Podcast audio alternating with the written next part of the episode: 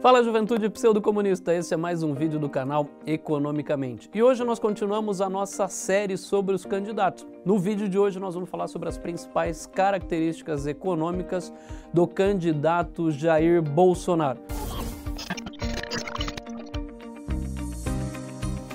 Se você quer saber ou entender mais um pouco sobre aquilo que ele pensa sobre economia, acompanhe a gente neste vídeo, o terceiro episódio da série O Economês dos Presidenciáveis.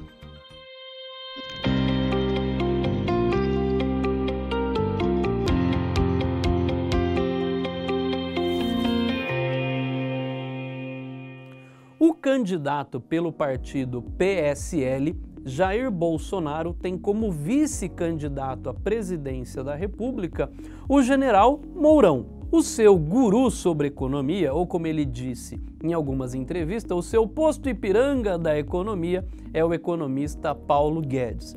Caso eleito, inclusive, Paulo Guedes será o seu ministro da Fazenda. O tema central de toda a discussão econômica que nós vamos fazer aqui hoje e que guia um pouco a visão de Bolsonaro é uma ideia de liberal conservador. Primeiro ponto daqueles nove. Quantos eram mesmo? Onze. Primeiro ponto dos nossos.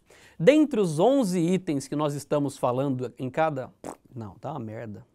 Dentre os 11 pontos que nós estamos abordando sobre economia, o primeiro é privatização. Uma das propostas de Bolsonaro é realizar um programa acelerado de privatizações. Ele pretende vender cerca de um terço das estatais, preservando os ativos que são estratégicos. Por outro lado, ele pretende criar uma cláusula para vetar a participação, por exemplo, da China na venda dessas estatais. Segundo ponto, reforma trabalhista. Jair Bolsonaro é favorável à reforma trabalhista que foi aprovada durante o governo Michel Temer. Por outro lado, ele pretende uma flexibilização maior ainda da legislação trabalhista. O que isso significa? Segundo o próprio candidato, é preferível ter menos direitos e emprego do que uma infinidade de direitos e desemprego. Terceiro ponto, vamos lá, fazer com os dedinhos, né? Terceiro ponto: reforma da Previdência.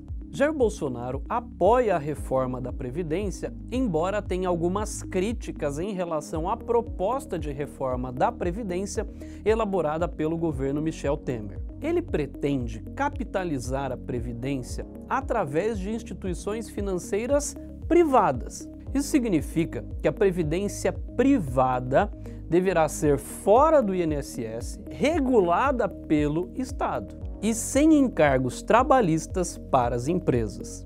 Ele ainda propõe que a idade mínima para se aposentar dos homens seja de 61 anos, com contribuição de 36 anos, e de 56 anos para as mulheres, com contribuição de 31 anos. E um último ponto, o que ele pretende criar é um fundo de transição. E esse fundo de transição terá recursos vindo da privatização para custear essa nova transição para um novo modelo de previdência. Quarto ponto, autonomia do Bacen, autonomia do Banco Central. Ele defende um Banco Central independente, autônomo e com mandato de quatro anos. Quinto ponto, abertura comercial. Jair Bolsonaro é a favor da abertura e da maior participação do Brasil no comércio internacional. Por outro lado, ele tem uma visão um pouco mais geopolítica anti-China. Apesar disso, ele ainda é a favor de acordos e expansão das relações comerciais com outros países. Sexto ponto: modelo tributário. Ele pretende simplificar o modelo tributário e reduzir as alíquotas. Reduzir as alíquotas sobre a tributação, ou seja, reduzir as alíquotas dos impostos, significa reduzir a carga tributária. A parte de tudo isso, ele é contra a tributação sobre grandes fortunas, sobre a distribuição de lucros e dividendos e sobre doações e heranças. Ele ainda pretende descentralizar os recursos da União para os estados e municípios. E para fechar, pretende reduzir a tributação indireta, tornando desta forma o sistema menos regressivo. Sétimo ponto: emprego. Jair Bolsonaro pretende implantar no país um modelo parecido com o que acontece nos Estados Unidos, onde empresários e empregados negociam diretamente, sem a necessidade de acordos coletivos ou de legislação específica que regule fortemente esta relação. Como comentei aqui nesse vídeo, em um dos pontos em que analisamos, o que ele pretende é uma flexibilização ainda maior em relação à reforma trabalhista aprovada no governo Temer de forma a gerar e impulsionar a criação de empregos. Oitavo ponto: setor bancário. Bolsonaro pretende desburocratizar e desregulamentar o setor bancário. Além disso, o que ele propõe é uma fusão entre o Ministério da Fazenda e o Ministério do Planejamento. Lembre-se que, se eleito seu ministro da Fazenda, será Paulo Guedes, pessoa esta responsável pela indicação dos presidentes do BNDES, Caixa Econômica Federal e Banco do Brasil. Nono ponto: ajuste fiscal.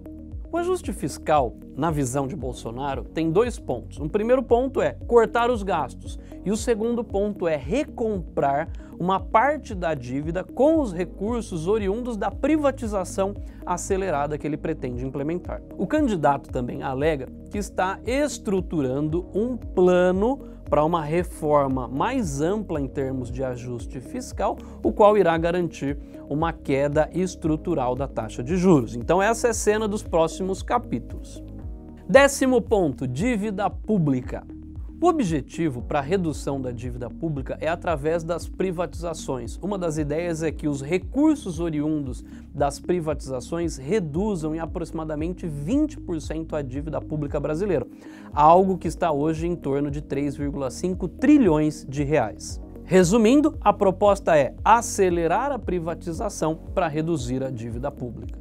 Décimo primeiro e último ponto: o Estado. Bolsonaro pretende reduzir o peso e a participação do Estado na economia. Ele pretende cortar despesas e limitar a carga tributária. Além disso, ele pretende reduzir para 15 o número de ministérios. Um exemplo, como mencionei nesse vídeo, é a fusão entre o Ministério da Fazenda e o Ministério de Planejamento. Uma outra ideia de Bolsonaro é a fusão, por exemplo, do Ministério da Agricultura com o Ministério de Meio Ambiente.